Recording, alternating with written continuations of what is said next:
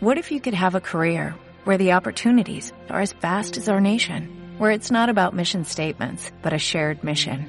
At U.S. Customs and Border Protection, we go beyond to protect more than borders, from ship to shore, air to ground, cities to local communities. CBP agents and officers are keeping people safe.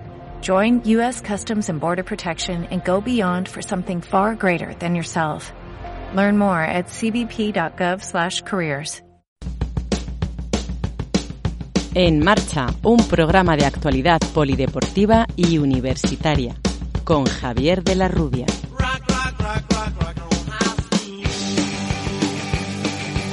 Damos comienzo aquí a una nueva edición de En Marcha, el programa de la Facultad de Ciencias de la Actividad Física y el Deporte de la Universidad Europea de Madrid. Saludos de Javier de la Rubia. En el día de hoy vamos a hablar de baloncesto, tanto de la actualidad de este deporte y de qué manera está siendo afectado por la pandemia, así como haremos también un avance sobre los preparativos del Simposio Internacional Solidario que como cada año se organiza en nuestra facultad en el mes de diciembre.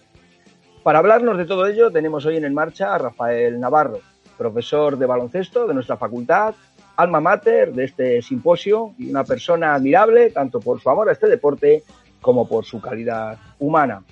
Pues buenos días Rafa y bienvenido de nuevo a En Marcha.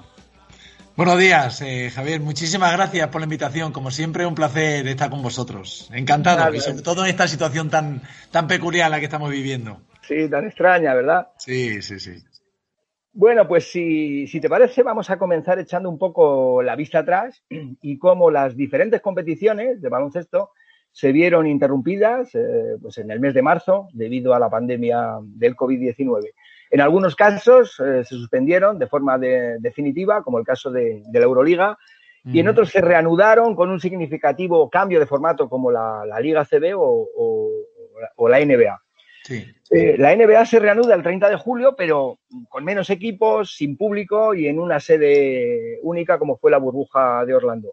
¿Cuáles fueron los pros y los contras de este, de este formato adaptado a la, a la situación?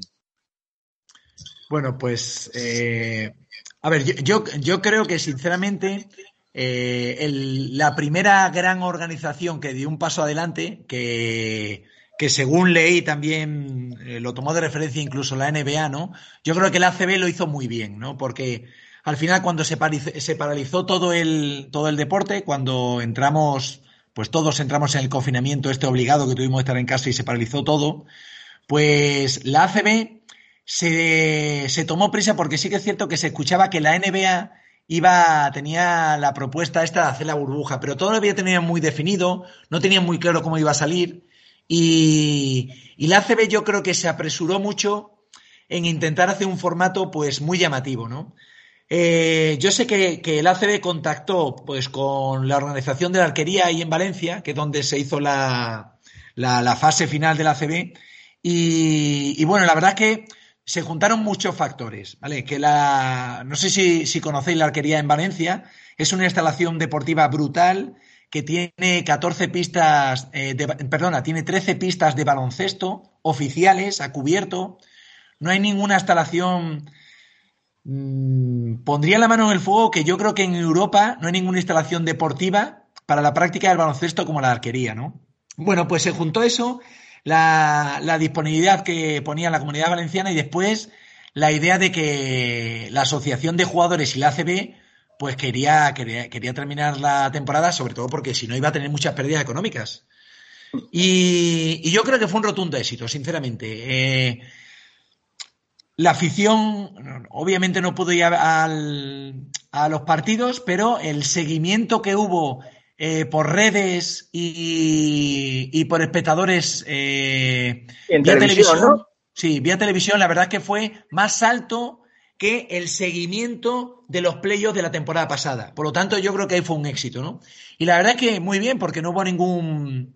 Creo recordar que no hubo ningún caso positivo no, eh, no. aquí en, en, la Liga CB y me parece que, sinceramente, me parece que se desarrolló todo muy bien. Me parece que fue, el formato fue muy atractivo porque en dos semanas consiguieron, para la aficionada de baloncesto, me parece que fue brutal, porque era todos los días partidos. O sea, sí.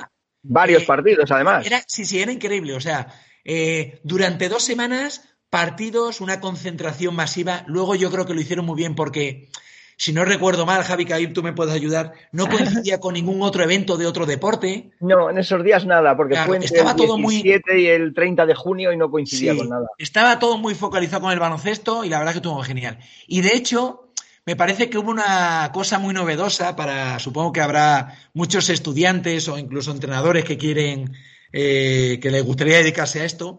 Eh, que está muy bien el hecho de en la CB tienen la novedad de meter el micro tanto en el vestuario como en los tiempos muertos. Mm. Pero en un partido de hace dos años no se escuchaba apenas nada por el ruido de la gente, tambores, tal, tal. Pero sí que es cierto que en la burbuja esta era increíble, porque te enterabas perfectamente de todo lo que decía el entrenador. Y los el entrenador, los jugadores, los, que Están, los, que Están, en pista, los suplentes. sí, sí. De hecho, nosotros tenemos un proyecto de investigación sobre la comunicación de, los entrenadores en partido. Porque es que era, increíble. Los datos que sacabas eh, se entendían perfectamente. Era como si estuvieras en directo viéndolo. O sea, que a mí la verdad que el formato me pareció, me pareció muy chulo. Y luego yo creo que salió todo muy bien. Y de hecho, pues al final hubo muchas sorpresas, ¿no? Burgos eh, hizo un temporadón, me parece que hizo una eliminatoria muy buena.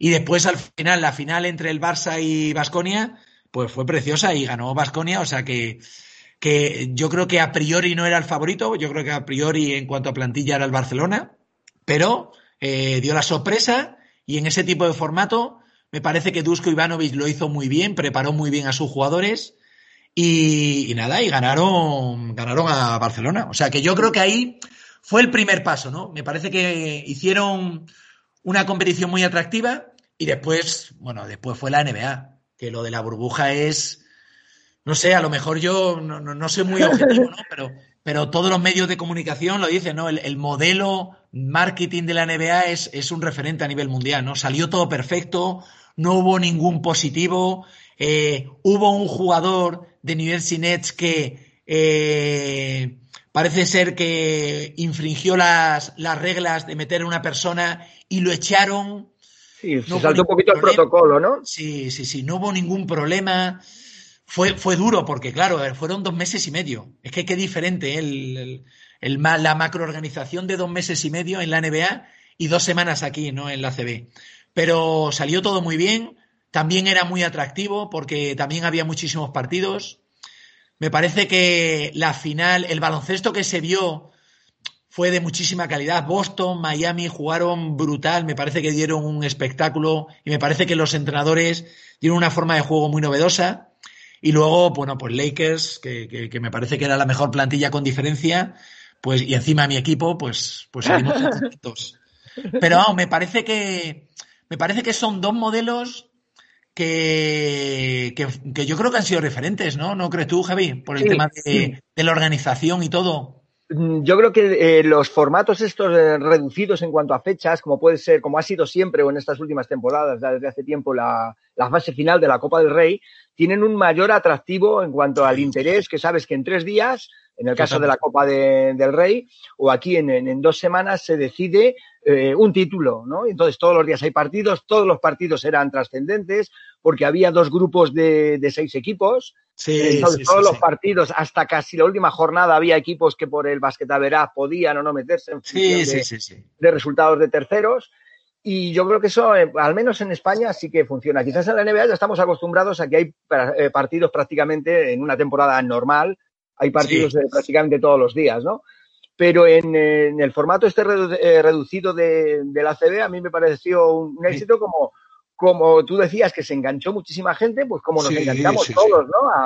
A, a, ver una competición que en muy pocos días se va a resolver. Quizás a lo mejor este, decía lo de San Pablo, eh, quizás este cambio de formato pudo mm, ser decisivo a la hora de los resultados, puesto que a, semifinales se clasificaron junto al Barça, el Valencia, Vasconia y San Pablo, que estaban séptimo, octavo y décimo en, la liga regular. Mm, quizás este formato tan reducido, pues mm, perjudica, por decirlo así un poquito, a los equipos grandes, ¿no? Que se juegan todo, nada, en, en partidos. No tienen margen, ¿no? Sí. Pero pero al final todos juegan con las mismas condiciones. Sí, sí, sí, eso está es claro. para todo. Pero sí que es cierto que es más es más proclive para que pues equipos um, eh, de, calidad en la plantilla más inferiores pues den la, sorpresa, ¿no? Pero hoy mismo, a, raíz de lo de que estamos hablando de la NBA, porque quería comentarlo, hoy mismo he leído un artículo que sale en NBA.com que hablaba de que la NBA había invertido, para que vean la, perspectiva ¿no? que tienen de negocio, de marketing, había invertido en la burbuja eh, cerca de 2 millones de dólares. Y puede decir, joder, un millón ochocientos decían los datos, ¿no? Un millón ochocientos, ¿eh? es muchísimo dinero, ¿no? Sí, sí. De dólares. Dice, pero eh, eso lo ha compensado porque considera que, los expertos han dicho que han conseguido que la NBA en ese periodo de, de la burbuja que pudieran ganar 15 millones de dólares. Que de otra manera los habrían perdido. Que de la otra manera los habrían perdido. O sea, al final es el rédito de decir, venga, yo invierto en todo esto, en la organización, en el macroevento este, pero al final es, es en pro de la organización, ¿no? Y, yo creo que, bueno, ahora mismo eh, la previsión es que el 22 de diciembre, que empiece la NBA, ahora tenemos el día 20 de diciembre, eh, empieza, se abre el mercado de agentes libres, en la cual tenemos todos los jugadores de la NBA españoles, salvo eh, Juancho Hernán Gómez, que son agentes libres, o, que, o sea que lo más probable es que cambien de equipos, y que luego el 18 de este mes está el draft de la NBA. Sí, va a estar todo más concentrado porque este año se reduce el número de partidos, ¿no? En la NBA de 82 eh, a 72. ¿Qué partidos se ven afectados en esta, en esta merma de encuentros? Eh, se ven afectados eh, los que tienen los, los, los de ranking peor, me explico. Eh, los equipos que terminaron, entre ellos está Golden State, que a priori, bueno, es uno de los equipos favoritos ¿no? para esta temporada, ¿no? Pero los equipos que no estuvieron en la burbuja son equipos que van a, a jugar, se van a enfrentar, van a tener un partido menos en relación con los equipos que fueron a la burbuja. Y, ahí, ahí, ahí viene el, fenómeno que, al final eh, no, es, no es justo para todos, ¿no? Pero bueno, al final está puesta la norma así, porque se reduce el tema de los partidos. Mm, también eh, se cambió, yo creo, en esta mm, fase final, en, la burbuja de Orlando, eh, se había cambiado para acceder a esta fase final el método de clasificación para meterse, igual que yo creo que se va a cambiar, ¿no? Eso me lo dices tú mejor. Para, para playoff. temporada, sí, para entrar en playoff. Para Play, yo creo que es el Hay unos partidos de desempate o algo así, ¿no? Entre los octavos. Si no, es que lo leí el otro día. Por eso te preguntaba. Pues ahí me pillas. un poco pues, confuso. Pues, pues, ahí me pillas. Porque no sé hay... el sistema de competición para este año. No sé. Sí, si el método de clasificación es si hay un margen de mayor de cuatro partidos, pasa el que está. Pero si no, hay una especie de playoff entre dos equipos para, de la misma conferencia para ver quién entra en, en, en playoff o, o en el caso de la temporada pasada en, ah. la burbuja. Ah, pues mira, eso no sabía. ¿A los jugadores en qué medida eh, crees que les pudo afectar estar allí tanto tiempo metidos con, tantísimos partidos como, se jugaron? ¿No, ¿No pudo llegar a ser una saturación psicológica, ¿no? De, estar allí un poco aislados y solo, solo pensando en baloncesto? Pues lo comentaba en, una rueda de prensa antes de la final, lo comentaba LeBron James. Bueno, a ver, eh, sabes que eh, todos los equipos eh, estaban totalmente aislados, salvo los equipos que entran en la semifinal. Cuando entran los equipos en semifinal, o sea, el equipo, tanto jugadores como entrenadores, se les permitía meter a sus familias. ¿sí? Pero es un dato curioso, porque, por ejemplo, ningún cuerpo técnico aceptó que entrara su familia y eh, no todos los jugadores, claro, no, no, no te dicen los, eh, los, nombres, ¿no? Pero no todos los jugadores metieron a familia, ¿no? Bien, pero, pero claro, obviamente era muy duro porque estabas toda, todo centrado en lo que era la competición, ¿no? LeBron James hablaba de que, de que lo más duro de la burbuja era la, la falta de, de, eso, de, estímulos sociales.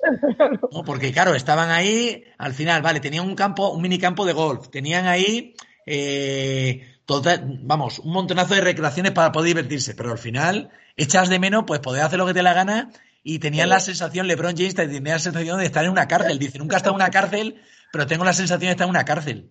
Claro, sobre todo los equipos que llegaron a disputar la final, porque los otros iban siendo, iban cayendo, ¿no? Cuando eh, iban siendo eliminados y, se marchaban. Dos meses, dos meses, y medio, es que es, que es, que muchísimo tiempo, ¿eh? sí. sí. Pero en cualquier el factor psicológico decían que, bueno, los equipos top, los que llegaron a las semifinales, decían que, que, el seguimiento por parte de los psicólogos a nivel individual fue muy importante.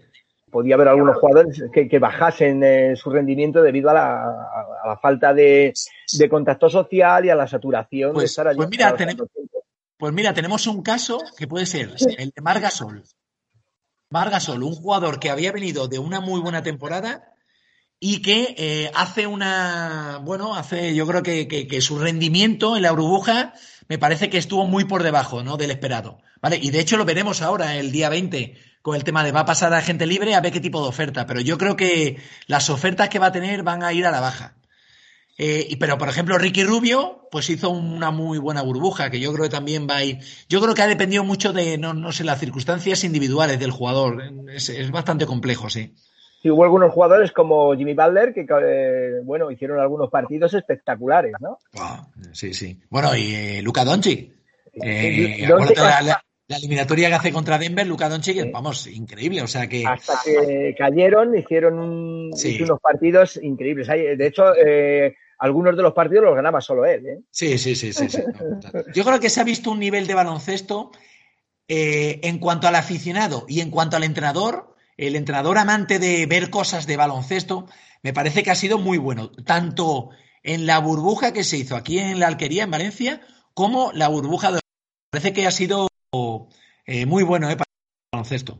Sí, fíjate, lo que, lo que tú comentabas que se oía, que se oía mucho mejor las conversaciones en, los tiempos muertos. Pues hace unos días eh, jugaba esta temporada Real Madrid contra Valencia Sí. Y pidió un tiempo muerto, alguien pidió un tiempo muerto, eran ya los minutos finales, el último minuto, algo así. Pues y se le oye, se le oye, no sé si lo viste, por eso te lo comento, y estaba hablando Pablo Lasso, ¿no? Él diseña la jugada en defensa y en ataque, y le pregunta a un jugador de su plantilla, que antes había estado jugando en Valencia, oye, ¿sabes tú alguna que nos puedan preparar?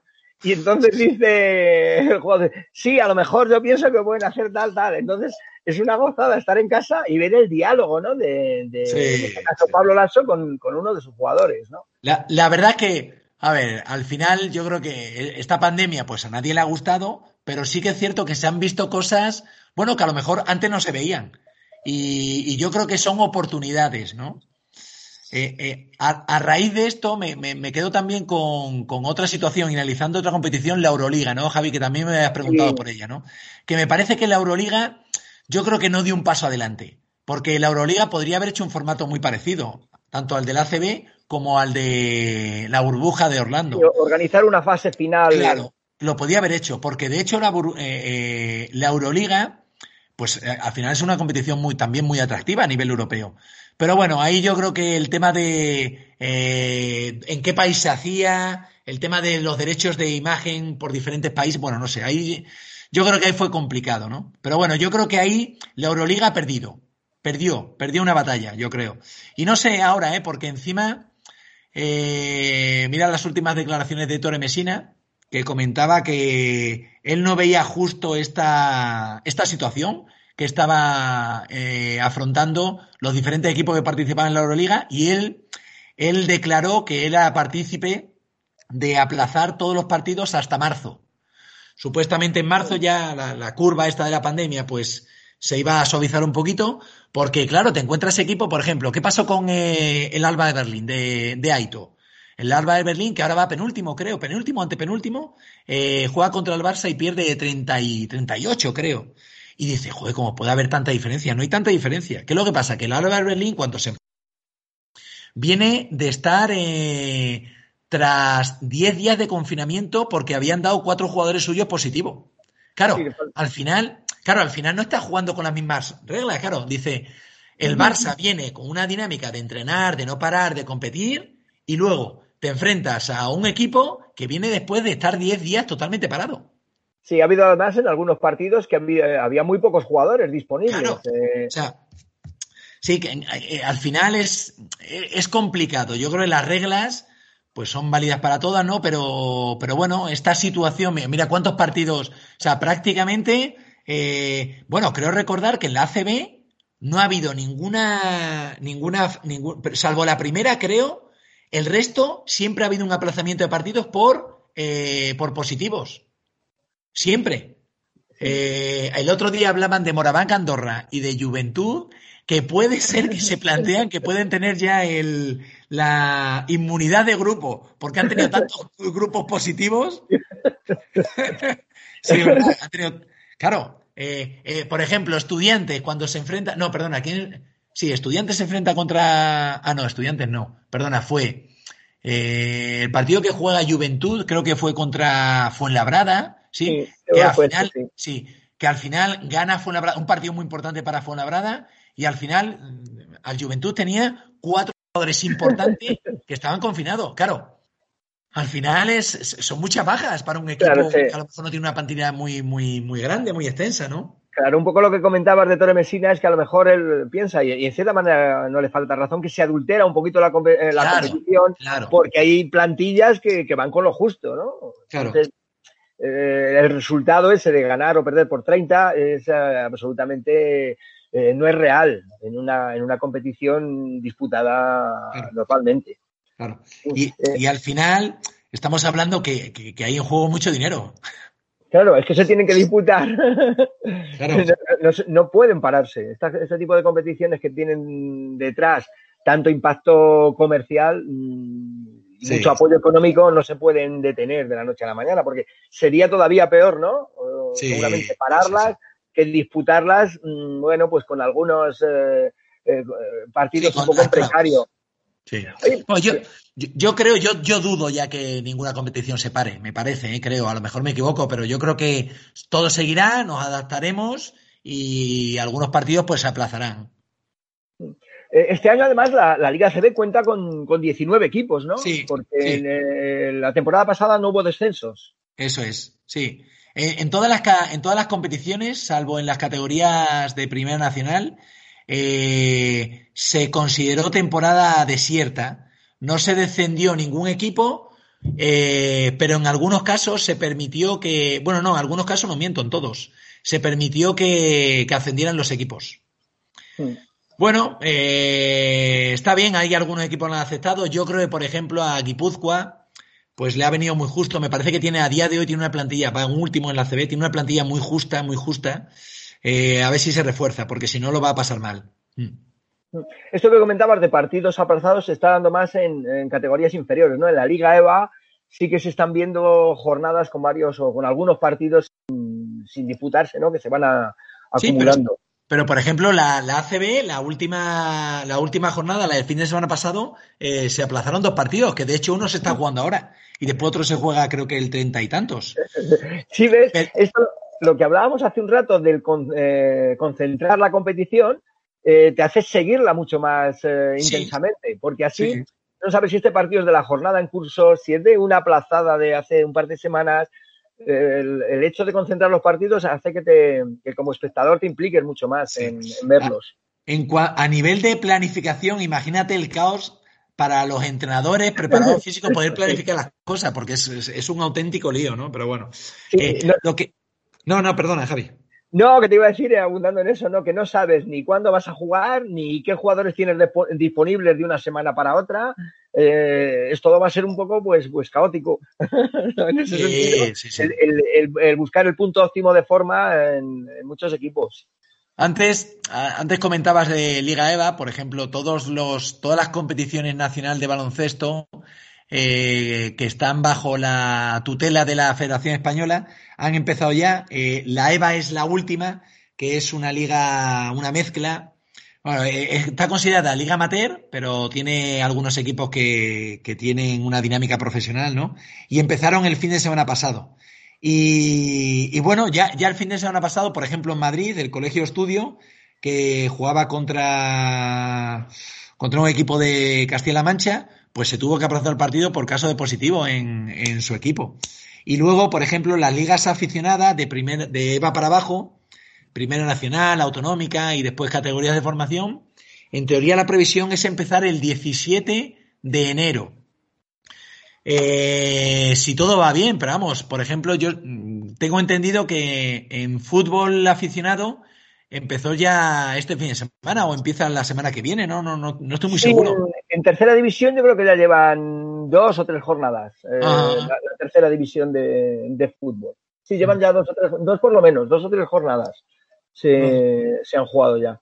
Pues, pues en básquet, en principio, pues eso, hasta la Liga EVA, que empezó este fin de semana, y después el resto, categorías de formación, pues empiezan el 17 de, de enero, que en principio ya a partir de ahora, porque la federación mandó un, un protocolo de actuación, a partir de ahora ya se pueden jugar partidos amistosos y, y bueno, se puede también incluso jugar partidos entre los propios equipos del mismo club, porque claro, con todas estas medidas de confinamiento ha sido todo un caos, porque hubo un momento que, que, no podía haber más de los grupos de trabajo de seis, de tal manera que dividían los equipos en seis y seis, pero no se podían mezclar. Y, y tenías que hacer un entrenamiento de seis en medio campo y otro entrenamiento de seis otro en medio campo. Bueno, un caos. no, no, podías trabajar con la plantilla al completo. No podías, no podías, no, no, no. no. Tenías que trabajar por grupos. Sí, sí, sí, una locura. Bueno, así estuvimos eh, pues cerca de un mes, ¿eh? Y ya los jugadores, cuando ya se quitó la restricción esta, ya era una, una alegría. Porque claro, dice, joder, menos mal que podemos jugar por lo menos situaciones de 5x5. Porque es que antes no podía jugar 5x5. es un poco lo que veíamos eh, cuando, por ejemplo, en fútbol, que siempre es el deporte que, que más eh, tiempo ocupan los medios, que al principio los equipos entrenaban eh, de manera individual y luego poco a poco fueron entrenando por grupitos hasta que podían entrenar las plantillas, las plantillas al, al completo. Sí, sí, si te parece, Rafa, vamos antes de, de, que se nos pase nuestro tiempo, eh, me gustaría ocupar un, poquito de nuestro espacio hablando de lo que decíamos al principio, ¿no? Del Simposio Internacional Solidario que organizas cada año en el, en el mes de diciembre en, en nuestra facultad. Ya sé que todavía no tienes eh, cerrado el, el, programa, pero seguro que alguna cosita nos, nos puedes avanzar. ¿En qué fechas va, va a celebrarse el simposio este año? Sí, pues a ver, lo primero, la, la, la, verdad es que lo fácil hubiese sido decir, pues en, en este año con las circunstancias que hay, pues no hacemos simposio, ¿no? Pero bueno, yo estuve hablando con, con Simón, estuve hablando con Paco y nuestro decano y, y, le dije, digo, joder, pues yo creo que tenemos que hacer el esfuerzo. ¿Por qué no? Ahora mismo, en esta situación, yo creo que le va a venir bien a los, a los alumnos y me parece que tenemos que seguir con la idea esta de hacer el, la jornada esta, ¿no? En diciembre, ¿no? Y la verdad que les convencí y adelante. Y, y, vamos a hacer un simposio, bueno, un poquito adaptado, muy en la línea de lo que hicimos el anterior. El anterior, eh, como tú bien sabes, lo hicimos en homenaje a, a Fernando Martín. Fernando Martín. Sí.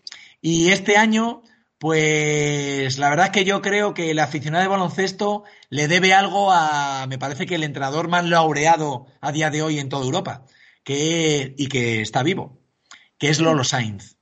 Y, y, la verdad que estuve hablando con él, me costó convencerle, porque, bueno, porque su mujer ha estado un poquito mal de salud y, y me decía que le daba un poquito de, de, apuro, ¿no? Poder comprometerse, pero bueno, la verdad es que hace dos semanas, después de muchas llamadas, le convencí y nada, y adelante, le vamos a hacer el homenaje el día 11, el viernes 11 de, de diciembre.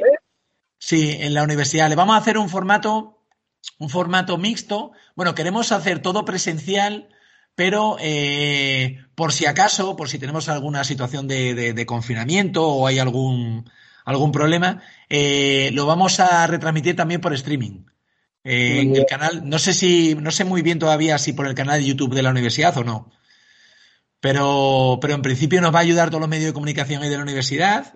Haremos una primera parte en la cual estará presencialmente Lolo Sainz y queremos hacer un pequeño eh, recopilatorio de toda su vida como trayectoria deportiva como jugador y como entrenador.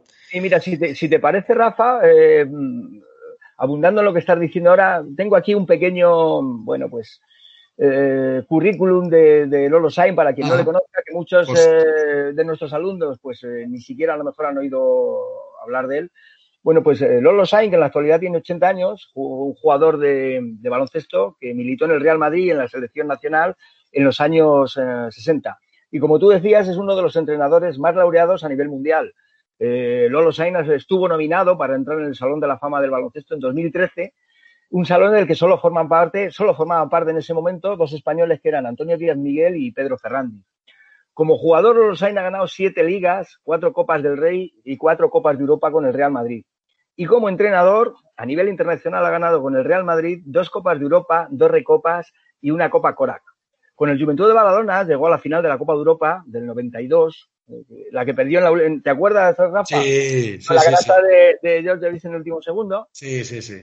Y con la selección española también consiguió la medalla de plata en el Eurobásquet del, del 99. A nivel nacional, como entrenador, ha ganado 10 ligas, 8 con el Real Madrid y 2 con el Juventud de Badalona.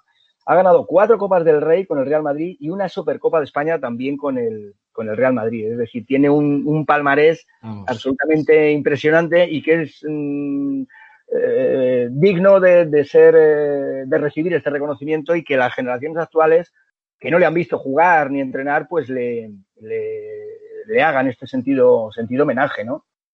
Sí, la, la verdad es que al, al final eh, eh, siempre tendemos a hacer el homenaje a las personas, pues eh, muy triste, pero cuando a lo mejor ha fallecido, ¿no?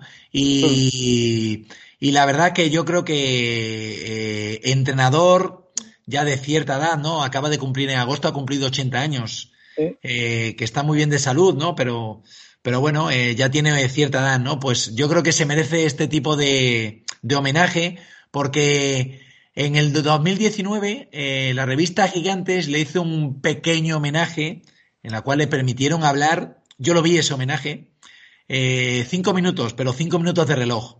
Y bueno, le dieron una placa conmemorativa, me parece que, que- que se quedó muy corto. ¿Sí? Y no sé, me parece que el baloncesto es, sería de justicia que hacerle un homenaje en condiciones. De hecho, eh, nosotros queremos hacer un buen seguimiento de durante toda una jornada, que sería toda la mañana, en la cual se va a presentar, bueno, estará Lolo Sainz, eh, vamos a analizar la figura de Lolo Sainz como jugador, en la etapa de entrenador en el Real Madrid, en la etapa de entrenador en el Juventud y en la etapa de entrenador en la selección española, ¿no? De hecho, eh, bueno, estoy para que me confirmen los hermanos Jofresa y Jordi Villacampa para ¿Eh? que estén en online, obviamente. Eh, ellos estarán allí en Badalona, pero en principio estarán en directo, en streaming, y que, y que bueno, que aporten su granito de arena en esa mesa redonda de, de Lolo Sainz, ¿no? Estamos esperando también que el Madrid nos confirme a ver qué representantes del Real Madrid pueden venir. Y por parte de la Federación Española, bueno, pues eh, tenemos a lo mejor al vicepresidente de la Española. Y bueno, Jorge Garbajosa está muy interesado, me le parece un detalle muy bonito. Y bueno, a ver, a ver qué tal, a ver, el- a ver cómo se desarrolla a lo largo de estas, de estos, de estos, de estas semanas. Sí, es que estos ponentes que, que nos estás diciendo, pues eh, pasa a lo mejor un poco lo mismo. Hay muchos de nuestros estudiantes que no los conocen, pero eh, los hermanos Jofresa o Jordi Villacampa han sido, son mitos del Juventud de Badalona. Eh, estuvieron en aquella famosa final que comentábamos antes, eh, estuvieron en las ligas que ganó el Juventud de Badalona y han formado también parte de muchos de los triunfos de, de la selección, previa a los éxitos actuales que nos tienen un poco Sí, deformada la, la, la historia, ¿no? Nos tienen muy mal acostumbrados. Antes, es que además eh, Lolo Sainz eh, cogió la selección eh, en una época muy mala, ¿no? Sí, fue después sí, de los Juegos de Barcelona, que fue un batacazo, y bueno, pues consiguió volver a llevar a la selección a, los primeros puestos. En, yo recuerdo en aquel año 99, o todas las eh, finales, aquellas que jugaba España, es que ya era un éxito llegar a una final de un, de un europeo, ¿no? Y luego hemos vivido una época que, claro, las medallas de plata parecían devaluadas cuando España ganaba un, un Eurobásquet sí y otro también. Nos ganaba medallas en los Juegos, eh, ganaba mundiales. Entonces, es digno hacer un reconocimiento a, a toda esta época que en aquel momento era un hito que equipos como el Real Madrid o el Juventud de Badalona o la selección española eh, llegasen, estuviesen al, al primer nivel de, del continente, ¿no? En, en baloncesto. Sí, estamos, la verdad es que estamos mal acostumbrados. Creemos que es fácil eh, ser campeones de Europa, campeones del mundo, eh, jugar en la NBA, pero esto, esto es muy difícil, es muy difícil. Mira, pasa, pasa una cosa, Rafa, que yo se lo digo a, a los alumnos en clase. eh, antes o después, Rafa Nadal dejará de jugar. Esperemos Claro. que sea más tarde que pronto, pero algún día dejará de jugar. Y ahora estamos a- acostumbrados a que llega a las finales de Roland Garros y las gana. Y Sí, yo sí. les digo, digo, antes de Rafa Nadal, una, una época un poquito anterior, pues en la época de, de José Higueras, de Manuel Orantes, el llegar a una semifinal de Roland Garros y perderla era portada en algunos periódicos. Fulani de José Higueras ha llegado por segundo año consecutivo a las semifinales de Roland Garros. Entonces, claro, lo que en aquella época era un triunfo, Emilio Sánchez Vicario ha llegado a cuartos de final. Pues eh, se ve evaluado ahora, eh, el otro día lo decía en una entrevista a Carlos Moyano, que Carlos Moyá cuando gana Roland Garros es una pasada que haya un español que ha ganado Roland Garros y dice, pero claro, ha venido Rafa y me ha dado la altura del Betún, porque ha ganado 13. lo Rafa nada lo ha tirado todo por los suelos, es increíble, sí, Entonces es digno de, recordar esta época y valorarla, ¿no? Y sobre todo a, gente como Lolo Sainz, que además eh, tengo la sensación de que es una persona bastante humilde, ¿no? En, este sentido. Sí, bueno, eh, eh, Lolo Sainz, la primera vez que le propusimos lo de hacerle el homenaje, lo primero que me dice, ¿a mí por qué? Y claro, cuando me dice ¿a mí por qué? Digo, le tuve que intentar explicar, digo, que, se merece este homenaje. Y, bueno, también, eh, como anécdota, te quiero, os quiero comentar que nosotros le propusimos eh, hacer unas memorias de Lord Sainz, porque no, no, tiene memorias. Y, bueno, es, reacio, dice, no, no, porque no. Lo que yo tengo que contar no, no, es importante. Y digo, pero oh. ¿cómo que no es importante? Si, si, si viviste una época del baloncesto eh, español y europeo que fue, increíble. Imagínate la cantidad de cosas que podría contar cuando tuvo en el mismo equipo a Drasen Petrovic y Fernando Romay, eh, Fernando Martín. Martín. o sea que que, es increíble, ¿no? Pero bueno, eh, sí, la verdad es que una humildad increíble. Yo creo que, yo creo que el baloncesto se lo debe a Lolo Sainz. Me parece que eh, como representante o como figura visible esto del simposio, me parece que es una manera de darle continuidad y me parece que dentro de la universidad y de nuestros alumnos que puedan conocer quién es la quién fue Lolo Sainz, ¿no? Parte de la historia del baloncesto me parece que puede ser algo muy bonito. Y luego que seguimos con la idea de que, de que es un simposio solidario, que en estos momentos de, crisis económica, de situación muy delicada a nivel social, en todos los estratos, ¿no? Pues, pues al final eh, queremos aportar nuestro granito de arena y como siempre, todo, toda participación pues se verá eh, refrendada pues por llevar un kilo de alimento no perecedero, ¿no? Que al final y al hilo de esto también quiero decir que cuando termine, porque eso va a ser desde las 9 de la mañana, perdona, desde las 10 menos cuarto hasta las 2 de la tarde, a las 2 y media, el día 11, y si el tiempo nos lo permite, vamos a hacer el séptimo torneo de Navidad 3x3 en las pistas exteriores de la universidad. el, año, el año pasado fue una participación brutal, ¿no? Sí, fue, el año pasado tuvimos 280 jugadores, sí, sí, fue increíble. Este año, bueno, a ver qué tal, pero bueno, eh, y además va a ser diferente porque va a ser peculiar, lo, va, bueno, lo van a organizar como siempre los alumnos de la maestría de baloncesto y, y luego, pues nada, pues todo el mundo con mascarilla y respetando los, eh, el protocolo de seguridad anti-COVID. O sea que, bueno, va a ser diferente. Pero con mucha ilusión. ¿Cuándo vas a tener eh, los carteles o el programa cerrado para empezar a hacer ya difusión y que la gente pueda empezar a inscribirse y a llevar este, estos pues alimentos no perecederos? Pues la inscripción eh, la vamos a empezar a mover a partir de la semana que viene con los alumnos de esto. Lo, primero también tengo que decirlo, no sin los alumnos de la maestría de baloncesto. Pues esto sería imposible, ¿no? Lo van lo organizan ellos, el tema de inscripción, el tema de participación, organización X, ¿no? Eh, a partir de la semana que viene ya podrán hacerse las inscripciones eh, y después, en función de cómo vayamos, cuando vayamos cerrando el programa en cuanto a la gente que vaya viniendo, pues lo iremos anunciando. Pero vamos, a día de hoy, claro, eh, como todavía estamos a un mes y la situación en la que estamos, estamos esperando a ver que nos confirmen. Pero vamos, en cuanto nos confirmen ponentes, eh, intentaremos moverlo por las redes sociales.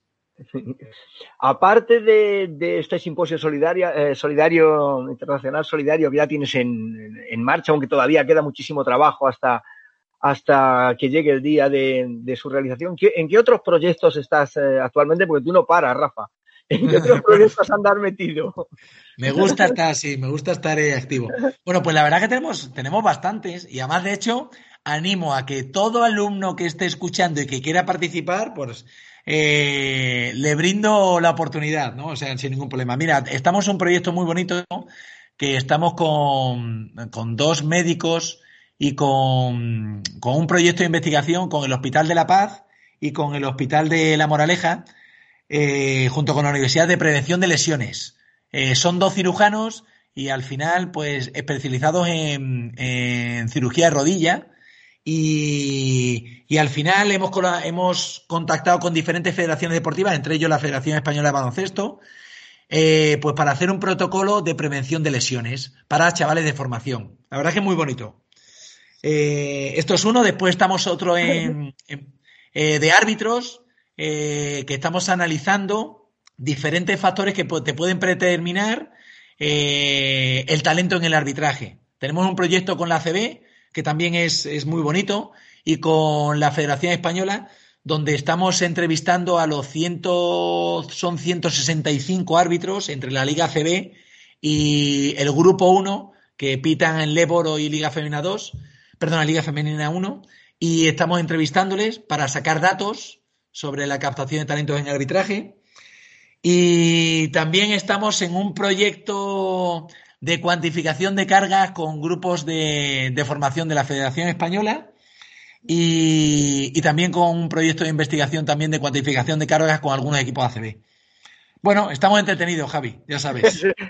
Según me lo estabas contando, te iba a decir, bueno, ¿y de dónde sacas tiempo para todo? Para las clases, para todos los proyectos, el simposio, entrenas. pues poco, eh, no te da el eh, día. Poco tiempo, intento, bueno, eh, yo como anécdota cuento, le estaba diciendo a Javi que, ahora me voy a entrenar, ¿no? Como anécdota cuento que, yo ficho por un club con la condición de que me dejen eh, llevarme a mis hijos allí. Eh, y si no, no fiché, ¿no? De hecho, llevo en el, en el club, el Liceo Francés, con esa condición, ¿no? Y, y desde que llego allí a las 5 de la tarde, mi hijo está allí, juega y después pues mis hijos se llevan allí para estudiar y se quedan allí toda la tarde hasta que mi mujer lo puede recoger, porque yo no, hasta las 11 de la noche no llego a casa. Es que además, eh, Rafa, se te, eh, se te junta un día con otro, porque acabas a las 11, llegas a casa, pero hay días que a las ocho y media estás en clase en, la universidad. Sí, sí, sí, sí, Bueno, esto nos gusta, Javi, tú ya sabes. Sí, no, a todo esto, para ponerle contexto, añádele que tener los artículos, de ver los partidos, al, al, rival con el que te toca enfrentarte. Sí, sí, es, eh, bueno, es, pa, pero es divertido. Luego Luego ya sabes que el fin de semana descansas un poquito más y bueno, está bien, lo llevas bien, lo que te gusta. Eh, y ahí lanzo también un pequeño mensaje a, nuestros alumnos que, que en la medida de lo posible, yo sé que estamos en un momento muy difícil, ¿no? Pero que hagáis algo que os apasione, eh, lo cual eh, no os importe ponerle horas y horas y horas. Y si os apasiona, apasiona y os gusta, os va de igual dormir ocho horas, vaya a intentar dormir cinco horas, cuatro horas. Eh, pero hacer algo que os guste realmente, ¿no? Yo creo que el deporte es muy bonito y, hacer lo que nos gusta, yo creo que somos privilegiados, ¿no? Tú también, ¿no, Javi?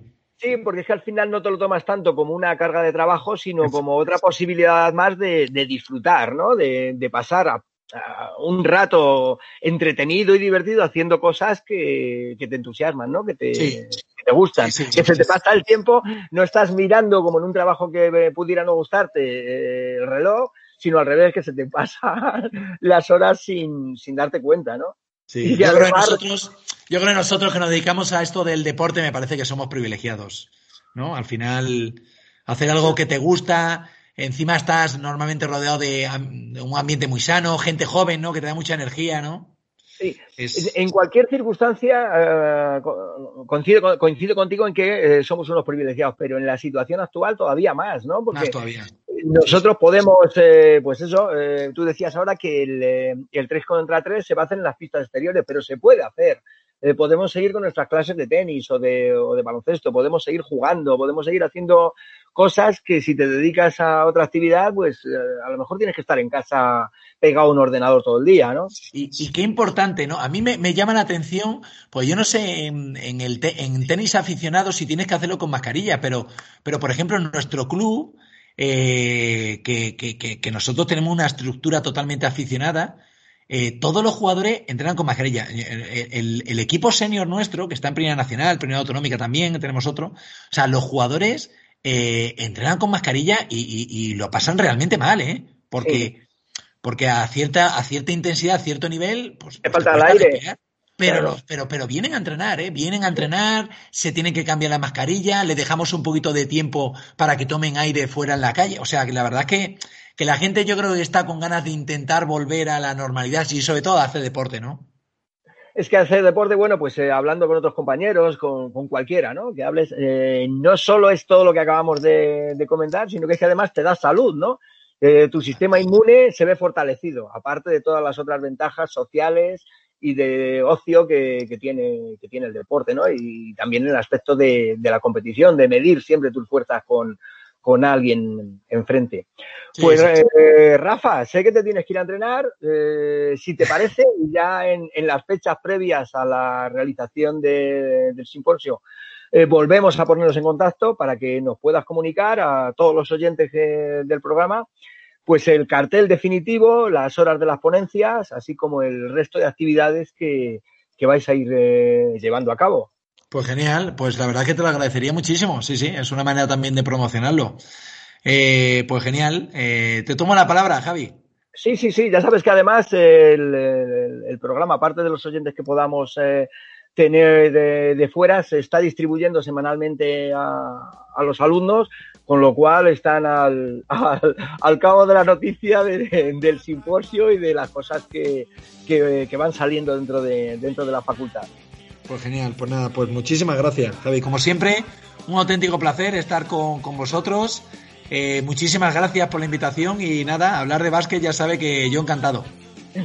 Pues ya sabes, Rafa, que es un, placer hablar de, de, baloncesto, de deporte en general y sobre todo conversar contigo por, como he dicho otras veces, por la ilusión y el entusiasmo que transmites en, todo lo que haces, ¿no?